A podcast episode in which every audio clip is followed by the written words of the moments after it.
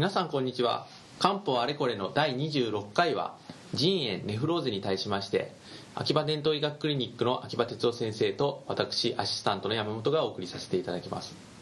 では先生早速ですが腎炎やネフローゼに関しまして漢方ではどのように考えてどのように治療を行うんでしょうか？腎炎ネフローゼは昔からまずは一つむくみができてるというのが一つありますね、はい、それとやっぱりあの血尿が出る、はい、でむくみと血尿とそれと腎炎などの場合特に膀尿ネフローゼなどもかなり膀尿になったりしますね、はい、この3つですから通常もうすぐに思い浮かぶのは実は五苓散とか、はい、実はチョレートなどなどですね、はい、えー、でチョレートなどそういうものでまずあの急性期をまずまあ昔はよくしのぐことが行われたようです、はい、で今日ではまああのステロイドの治療になったりですねそれからステロイドの、まあ、ネフローゼなどは、まあ、特に今でもステロイドや免疫抑制剤などの適用今では割と早期にするだろうと思いますので、はい、昔ほどの需要はないように思いますけど私も小児科だったので随分あの腎炎ネフローゼの治療はあの西洋学で行いました、はい、でその後も私がまだ開業した頃には腎炎ネフローゼが外来で我々の一般の開業医のところにもまず第一で来るような時代でしたので、はい、今ではまあ病院に行くことが多いと思いますけども、はい、あの漢方薬での治療研究は随分あります、はい、やはりその 五苓散やチョレート特にチョレートはですね、中に亜強が入りますので、はい、えー、止血作用を持ってるんですよね。ですからあの腎炎などの場合のいわゆる血尿に対してはよろしいわけです。五苓散は残念ながらそこはちょっとないわけですね。ああ確かに、ね、えーあとはやっぱり当社当期芍薬さんのようなですね、はい、半分欠分に働く、はい、当期選挙芍薬にあとはそれから託舎あ白日伏量のようなですねその五苓散あの五苓散に似てますよね、はい、ですからそそれから先ほどのチョレートにも似てるでしょ、はい、だから当釈さんなどはいいはずですよね。それともう一つは強力な抗炎症作用であるやっぱり細胞剤をそれにかますということは昔からよく行われたようです。なるほど。えー、例えば詳細こと5、はい、陶器芍薬さんとか、あえー、あるいはそれにチョレあのチョレートを入れる合合法するとか。で最近特にあのまあ、あの近年になってなんですけども、はい、液性剤の時代になってから非常によく使われるようになったのがサイレー糖ですね。サイレー糖詳細ことにご霊さん。そうすると先ほどの、まあ、お話の文脈から言っても誠に自然に出てきますよね。もともとはこれはあの下痢の急性下痢主にまあ急性下痢のあの治療薬だったんですが、まあ、おそらく感染性の下痢だとかですね、はい、そういうものが昔多かったと思いますので、ところが今ではもうほとんどそういうものには使われませんでもっぱらこういうこうステロイドだとか免疫抑制剤を使うようなもので水毒が絡んで炎症があるものにまあよく使われるということになりますね。そこら辺というのはステロイドと,、はい、えー、と一緒に使っても全く問題はない？そうなんです。もともとサイレートがあの有名になったのは、まあ、もうすでに亡くなられましたけれども近畿大学の豊学研究所の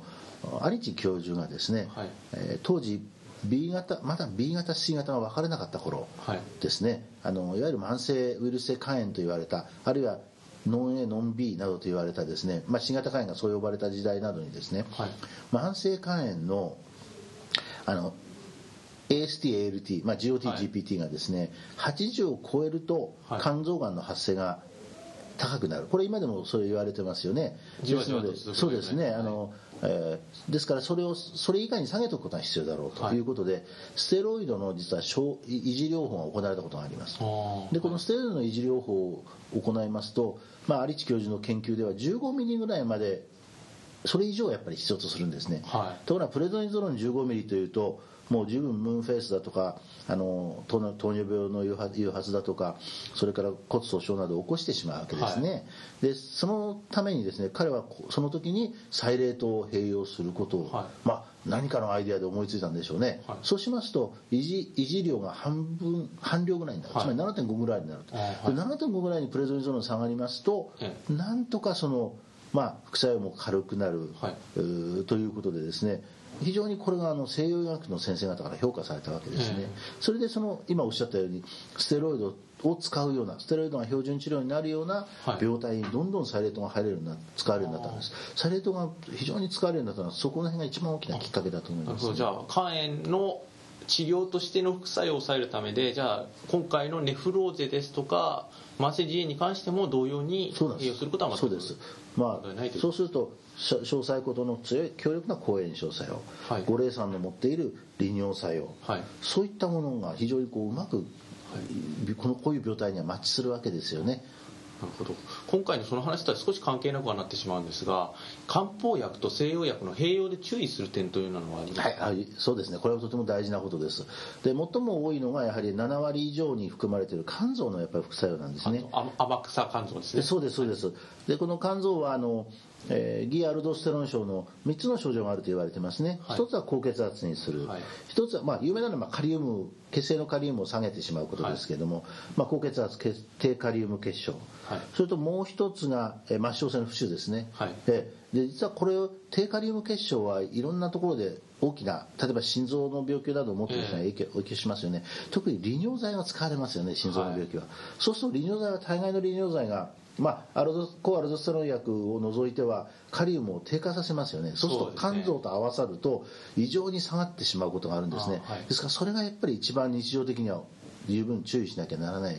あのポイントじゃないかと思います。なるほど。肝臓なんかは大体70%ぐらい、うん、そうですね。70%の前半ぐらいのところが、はい、はい、あの現行の今医療漢方製剤に入っていますから。え結構あのフロセミドとか飲まれてる方そうなんです。そうです。特にフロセミドとのあれは注意ですね、はい、それと最近あの高圧剤にもサヤザイドが使われるようになりましたね、はい、サヤザイドもやっぱり同じようにカリウム下げると思いますので、はい、そうすると一緒にやっぱり総括的に働いてもっと下がるとしてしまうことがあるのでやっぱり十分注意することが必要だろうと思います。わかりました。えっ、ー、と、本日は時間になりましたので、これで終わらせていただきたいと思います。では、えー、次は27回ですね。27回は、これ結構悩まれている方も多いと思いますが、尿路結石に関しまして、漢方の治療を秋葉先生に再度伺いたいと思います。本日はどうもありがとうございました。こちらこそありがとうございました。